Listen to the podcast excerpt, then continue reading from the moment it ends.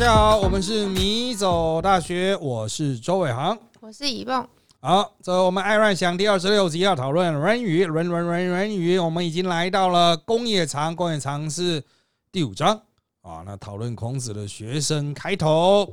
好，那我们之前已经讲过了工业长的一到四节，接下来我们要从工业长的第五节继续往下。我们请一梦把原文和白话各念一次。好，子使七雕开示，对曰：“吾思之未能信。”子曰：“翻译是孔子要七雕开当官，七雕开说：‘我还没自信。’孔子听了很高兴。七雕开是一个人啊，姓七雕，名开啊。那这个孔子哈，就是直接已经帮他瞧出了一个位置了啊。那七条开就回答说哈啊，就是对这个做官呐没有信心呐哈。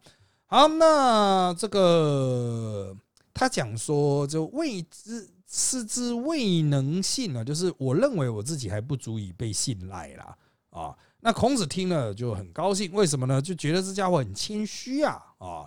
好，那当然哈，七条开跟孔子的年龄差距比较小啊，只差了十一岁啊，所以就是孔子可能就是可能看一个学弟的那样子的感觉。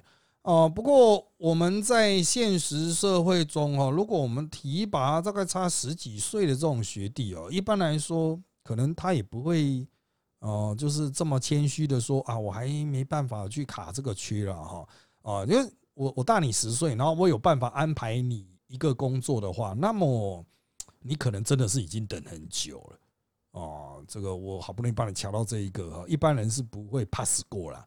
啊！可是如果你因为怀疑自己的能力，觉得自己可能还办不到而谦让的话，哈，也是了不起啦。我只能说也是了不起啦。不过现在我必须要强调哈，孔子的社会跟我们现代社会不太一样了。孔子社会当然就没有像现在有一个制度去选考人才啦。哦，那现代社会就是大家就是一直抢一直抢，有好位置就一直抢一直抢啊。啊，就是我就算能够安排。某个人去接某个位置，我通常很少有这个机会啊。但如果我有这样子推荐人的机会，那我也会把他卡得很死啊。就是他就算能力不够，我也会把他卡进来啊。那这就会造成一个现象，其实大家在现代工作中一定都会经常碰到这个现象，就是大家都会一直升官升升升，爬爬爬爬爬，爬到一个自己无法胜任的位置。啊，这个很多人说叫呆伯特原则，不是啦，它叫彼得原理哈。啊，那就是很多人啊都是觉得我就是达成了一个目标，我就应该升官；再达成一个目标，我就应该升到哪里去？那迟早有一天会升到一个就是能力上完全无法 cover 的位置啊！哦，再也无法创造出新的成果去达到下一个地点吧？那就会造成在高位的人哈。充满了一大堆能力配不上位置的家伙，哦，德不配位的家伙，啊，那这样子就造成了这种啊，可能比较繁复啊，这个科层制度、层级制度比较复杂的企业，它就会出现很严重的这个高层低效能现象，就上面都一群废物啊，很多人经常抱怨自己公司老管全是智障，管理阶层都是废物，搞不清楚状况的一大堆啊。哦，就是因为升上去的人都是已经超过自己的能力，他其实只能做下面的工作，哦，不能去做上面的工作，做到上面的工作就真的超出他的能力了。哦，那这是一种啊，不过也有另外一种哈，就是的确你早就已经可以出来站了，可是你没有自信的这种人，在当代社会也是有啊。那他可能就是一直在一些比较浅水的地方玩水，就不愿意到深水区。其实他早就能够做大事了，哦，那我有很多兄弟哈，他们功成名就或是在社会上成为一方之霸，都是三十几岁以后。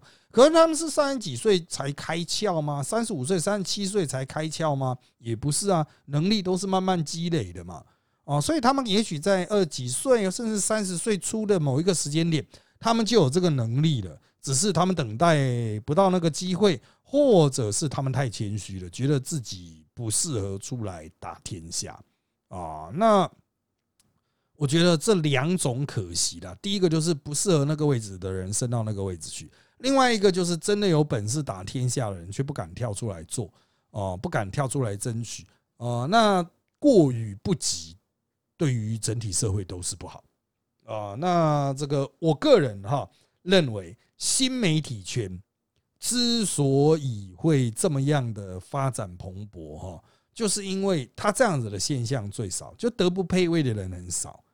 哦，然后有能力却没有跳出来做的人很少啊，因为新媒体就大家都跳出来做，不行就被洗刷掉，所以你会觉得说哇，台湾的新媒体好有活力哦，哦，一直都有新人辈出去把旧的什么网红给刷掉了，哦，就是一代新人换旧人这种感觉，你会觉得这边生机盎然哦。那相对来说，一些比如传统媒体啊，就死气沉沉啊，就是一堆人卡在三四十岁、四五十岁的人还是卡在那个位置啊。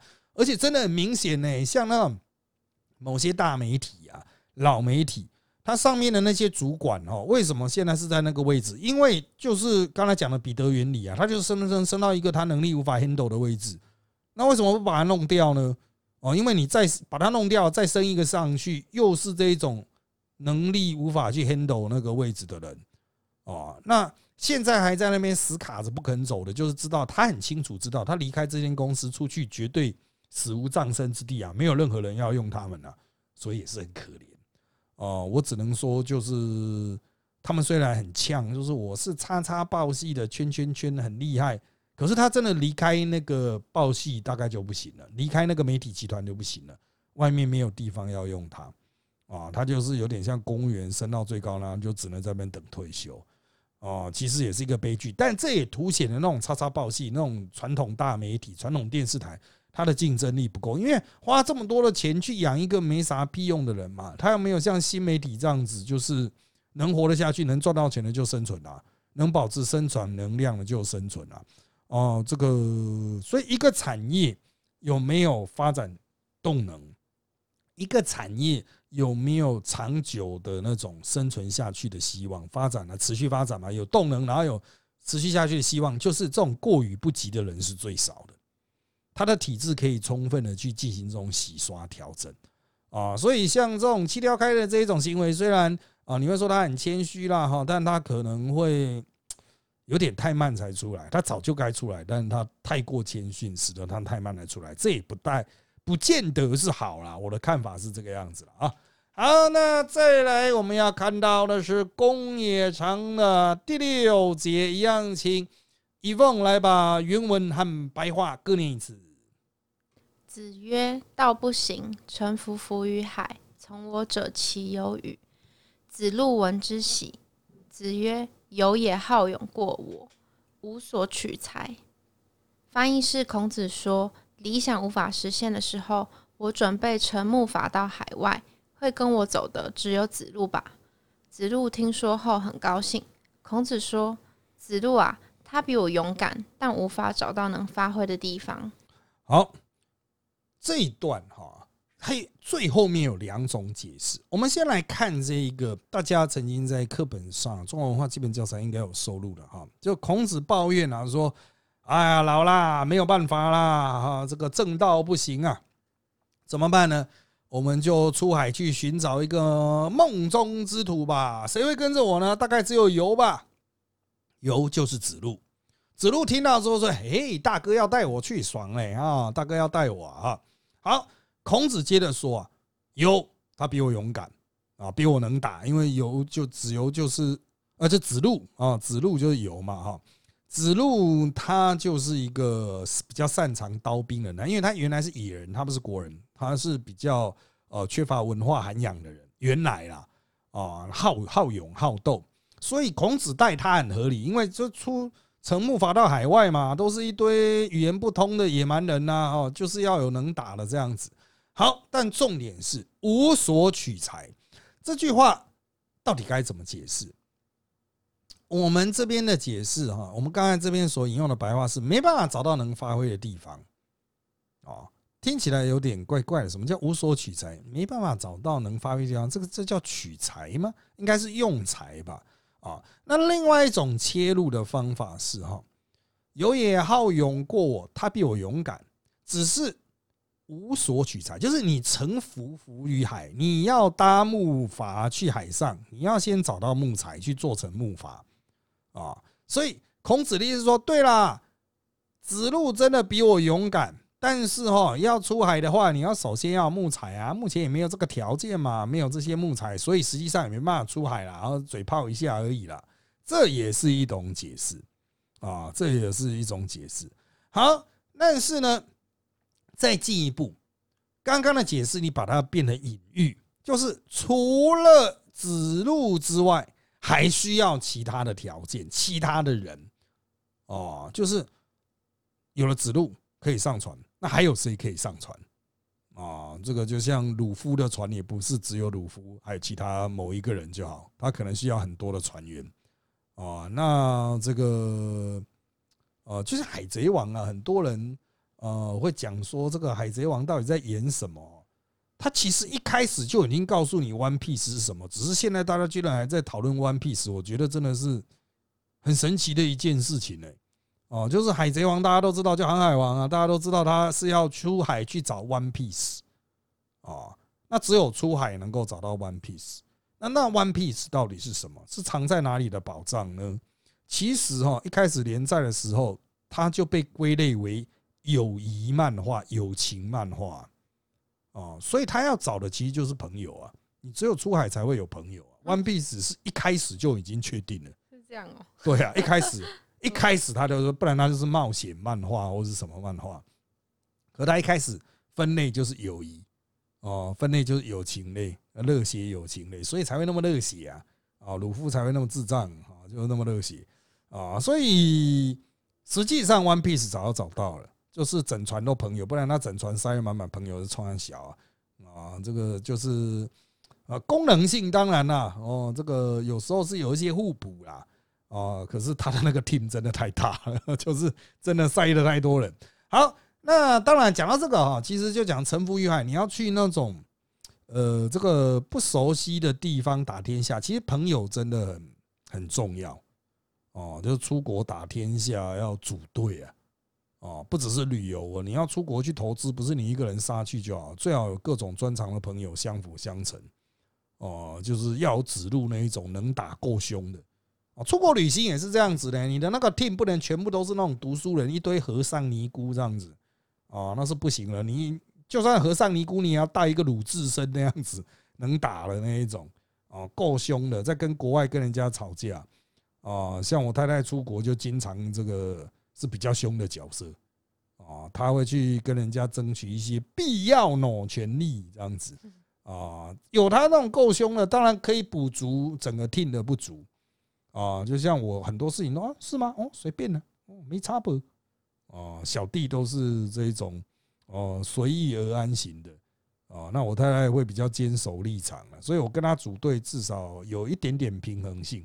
那如果你要组更大的 team，不只是简单的旅行、海外投资、去国外打天下哈，出外靠朋友哦，这个 team 要组的够大，你可以有国内资源，你在国外打拼的，你在国外当地也要有当地的人熟人熟路。讲到这个，我因为我们这集播出比较久了，我之后看能不能再找拜宁来讲一下哦。因为我前前几天呢，就在我们录影的前一天，我看到拜宁 在他自己的个人账号气到不行哦，就是他在国外惊险的抢救护照哦，然后搭飞车飙到机场的故事啊。有空我们再请他来谈一谈，他就是一个人分饰多角，导致把自己超爆啊！啊。这个真的哦，出国这种事情就是，如果你的那一组人就只有你是一个最强的，然后其他完全都是那种等级很低的哦，比如说你是等级，比如说 LV 五十以上的，然后你其他的队友都是 LV 十以下的哦，那你真的会 carry 到从头 carry 到底哦，真的会像狗一样，所以你最好。呃，该带的各种的什么法魔法师啦、捕师啦、战士啊，能带的全部都要带啊！你这样的旅行才会，我我觉得啦，才会比较顺遂。虽然有些人会觉得说太夸张了吧，有必要出这种大绝吗？有必要全部都是这么强的人吗？但是如果全部都是很强人，大家反而都会很识相啊，怕就是怕你的 team 里面有一个超弱的然后他完全没有意识到你们很强，然后他就会误以为那一切都是自然发生。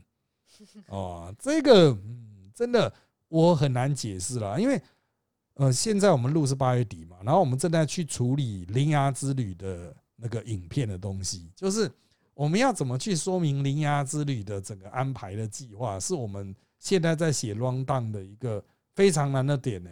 哦，因为没有出过国的人，你可能不知道有多难啊。那有出过国的人，你可能又会把这件事情想得太简单啊，因为你有出过国嘛啊。但是我们整个过程是把一个很少出国的人送到一个完全陌生的国家，而且不是去旅行的，是去执行任务的啊。然后他还要拍东西回来哦，这个背后的细节就需要大量的经验啊，所以。呃，我们并不怕一个，就是我们今天交给我们一个完全不会旅行的，我们比较怕会来今天来挑战这种行程的人是一个真正的自助旅行的老手，他可能会误以为就跟他平常旅行一样啊，可是呢，这可能就会造成就拍回来的东西完全不能用啊，所以这里面真的很多细节啊，所以真的要呃出外靠朋友了。啊，出外打天下还是要靠兄弟姐妹啊，不然这个天下哈会把你给吃掉的。好，那接下来我们来看工业城第七节，一样请一凤来念一下文言和白话的部分。好，孟武伯问子路人乎？子曰：不知也。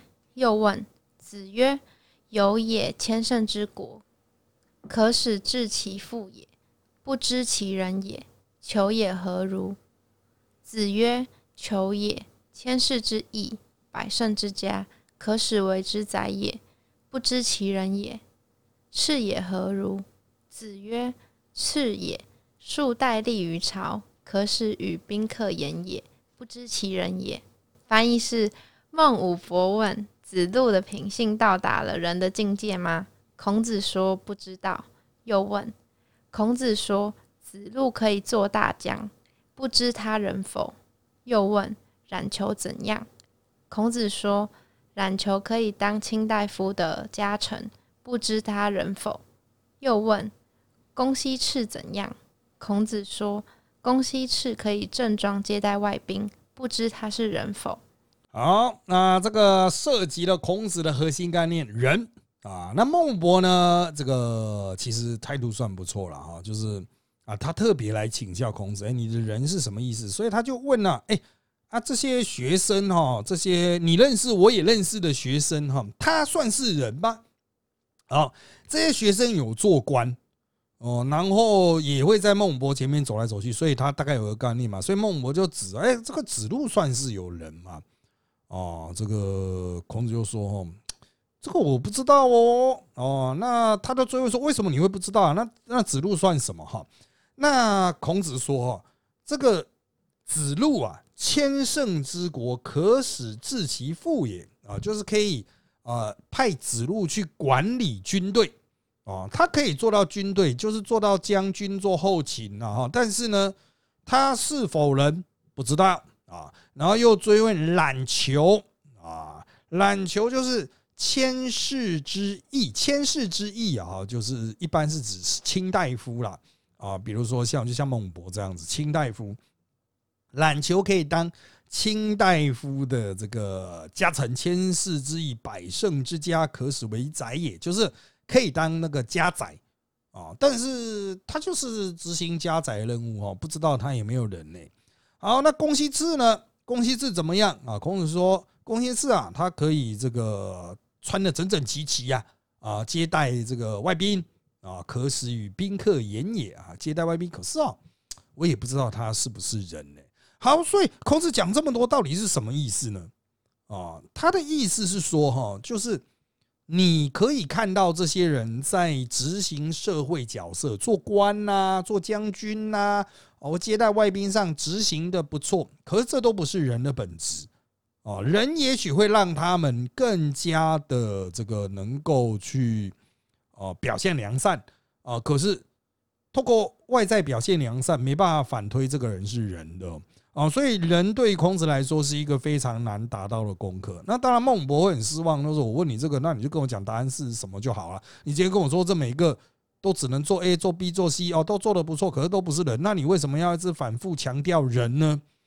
哦，那孔子的想法哈，其实难就是难在这一点，人是一切的核心，人是所有道德的核心。你先成为一个人人出来做所有事情。”原则上都不会偏离太多哦。那他既然这么样的重要，那我们就没办法说哦，我已经是一个人了，那就代表你已经不需要再继续改善自己了嘛？哦，所以人应该是大家都做不到哦，那大家都应该把它当做一个目标来永远追求啊。好，但是如果完全没有，就是不完全的人，不能被称之为人。啊，不代表你就是个坏人，你还是可以在角色上有社会角色上有所发挥呀。啊，即便是个坏人，也可以有所发挥嘛。啊，发挥所长嘛。他也许有一些性格上的缺陷，可是执行某些社会角色的时候，意外却做得还算不错。哦，所以坏人如果也可以有好好的发挥，那普通人甚至人人好人，那会有更好的发挥。啊，那透过这一段话哈。我们可以大概掌握一个方向，就是孔子所认为的这个，呃，这个鲁国的政治环境哈，实际上是可能是没办法让一个真正的人人能够有所发挥。也就是说，像子路他可以当将军，冉求可以去当卿宰，卿大夫的家宰这样子，哦，公西是可以去把礼仪的东西搞好，大家都不错，大家都可以执行某些社会任务。可是，在内心道德的修炼修炼上，哈，可能比不上颜回哦。我们等一下就会提到颜回哦，就是颜回反而没做什么官呢啊。可是颜回是大家公认的最大的大好人，就反而是鲁国这种环境，搞不好真正大好人是没有办法找到自己的位置的哦。不过在那边我要补充一点，就是他这边有讲到千乘之国哦，千乘之国胜是以前那个古代的战车嘛哈。你有一千辆战车的国家，当然是国力非常的强大。啊，可是大家要考虑哦，那个时代工艺技术还是手工的状态嘛，所以啊，你一个国家要生产出一千辆战车，还要维持它的运作，没那么容易耶。因为古代东西动不动就烂掉了嘛，所以它必须持续的生产。因此哈，它的整个后勤啊、制造啊、呃，这个甚至包括人员训练、马匹的饲养。它都是很大的学问哦，所以要维持这样战力真的是不容易啊。可以看出子路哦，的确在这一方面，呃，这个虽然他们一开始原来是没读什么书，不过后来的确哦，有充分展现他在这边的才华。我们在《论语》所看到的子路，经常是一个脑充血的家伙，一直在那么站来站去、吵来吵去，最后也被剁成肉酱，感觉起来就是不太用脑，但他实际上是有脑的。没有脑的人无法去这个管理千乘之国的军队哦。这个你现在有在台湾能够带到一千个士兵，不要讲一千台车了，一千个士兵的大概都是营营级以上，我们的旅级了啊，这个叫群级了哈啊。那个营长可不是开，旅长可不是开玩笑的啊，要做到一个旅长有多难呢？啊他要学多少东西，要有多少的经验啊？要怎么去调度？要多少人帮他？如何去组织一个团队？真的非常的困难啊！那篮球啊，他是可以做到千世之一，百胜之家，百胜也不简单啊！所以大家现在看孔子的弟子，很多人都会觉得他们是不是啊？就在孔门底下读个书啊，满满嘴都是仁义道德啊，好像就就可以出去打天下？错错错错错！实际上他们。除了仁义道德之外，还学会很多当时的社会运作、政府运作的一些必要的知识，而且表现的不错，这才是孔门厉害的地方。不然他们早就灭掉了，儒家不可能能够撑这么久啊。好的，接下来我们就来看《公冶长篇》的第八集，我们请遗忘把原文和白话各念一次。好，子谓子贡曰。如与回也，孰与？对曰：四也，何敢忘回？回也闻一以知十，四也闻一以知二。子曰：弗如也。吾与汝弗如也。翻译是：孔子对子贡说：“你和颜回比，谁比较强？”子贡说：“我怎能和他比？他能知一推到十，我只能知一推到二。”孔子说：“你是不如他，我与你都不如他。”哦，这个孔子非常谦虚啊，比不上自己的学生颜回啊。不过颜回哈，这个我们现在人对他的这种认知是真的是蛮尴尬的。虽然所有的孔门弟子都说哇，颜回是仁人呐，他有德性啊。现在孔子在那边说，哎，颜回还更加的聪明，甚至比孔子还聪明。可是一个这么聪明人，最后居然饿死了啊，这有点两光啊，哈，就好歹也活下去吧啊，那。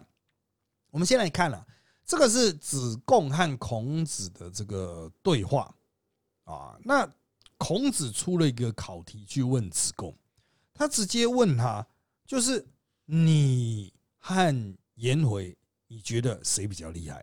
哇，这个对于学生来说是一大考验哦，因为你回答对方比较厉害的话，那势必要举出一个理由，以免老师后事后责骂你说，哎，你明明也很厉害呀，干嘛这么谦虚呀？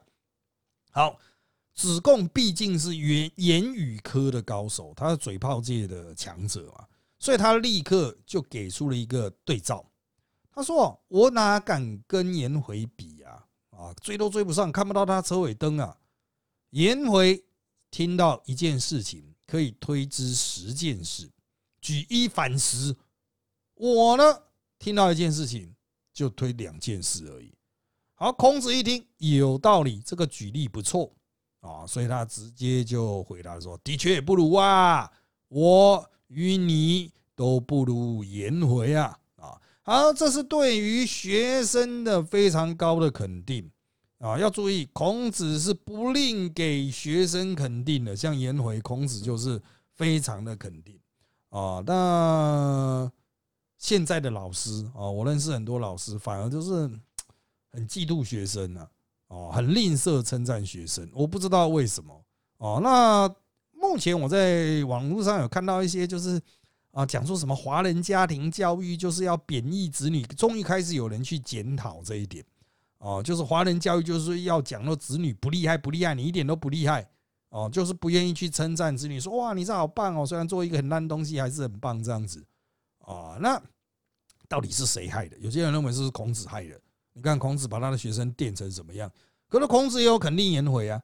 哦，虽然颜回就我们现代人的智慧标准来说了，我们觉得颜回真的不太聪明了。如果你真的这么聪明的话，这么这么厉害的话，你好歹自己要活下去吧。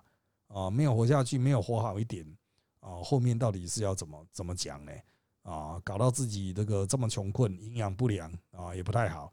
好，那我个人从现在的角度去看啊。那搭配一些相关的这个，呃，这个历史资料的佐证啊，哈，实际上颜回的窘境啊，哈，应该是他个人的抉择，因为他的其他的同学啊，比如像子贡这些凯子，要去支援颜回一点都不困难，孔子要帮颜回找到一条生路也不困难。颜回仍然选择了一条最辛苦的路，他有点类似像现在的出家人这样子，他选择了一条研读学术最辛苦的路。啊，孔子知道这一点，所以也尊重他的选择。我觉得这也是很了不起的啦。就是孔子知道说，OK，人家自然选择了一个这么辛苦的路，那是他理性之后理性做的决定。那我就不要在那边叽叽咕咕讲一堆有的没有了。孔子也是了不起啊，我还是要在这边给他一点肯定。啊，但是呢，啊，这个现代人啊，这个我认为，即便是出家人，也不会过得这么辛苦啊。这个也真正沿门托钵的出家人也非常的少了哈，啊，也是偶尔才会出来托钵一下。所以哈，颜回所留下来的典范，或许在那个时代有其意义，可是，在现在社会，我们人类经过那么长久两千多年的智慧发展了。颜回那套苦行苦修方式，比如说，我就是要读书，我就要排除所有欲望，我天天在那边吃吐司面包、喝白开水哈，我要省钱，我这样还可以把最多的钱拿去读书哦，就是蠢啊，就是蠢啊！不要再去搞这个很很蠢的行为哈，该有的正常人生也是要有了哈。好，回到这一段呢，其实这一段的重点在于颜回有很强的那个举一反三，甚至举一反十的这个能力。这个是其他经典部分比较少提到的，因为绝大多数的经典哦都是提到颜回的德性极高啊，就是其他人跟他相处是非常愉快的，他对待别人也都非常的好啊，主要是一种人与人的德性的表现。而对于他在智力在学术研究上面的那一种能力啊，比较少琢磨。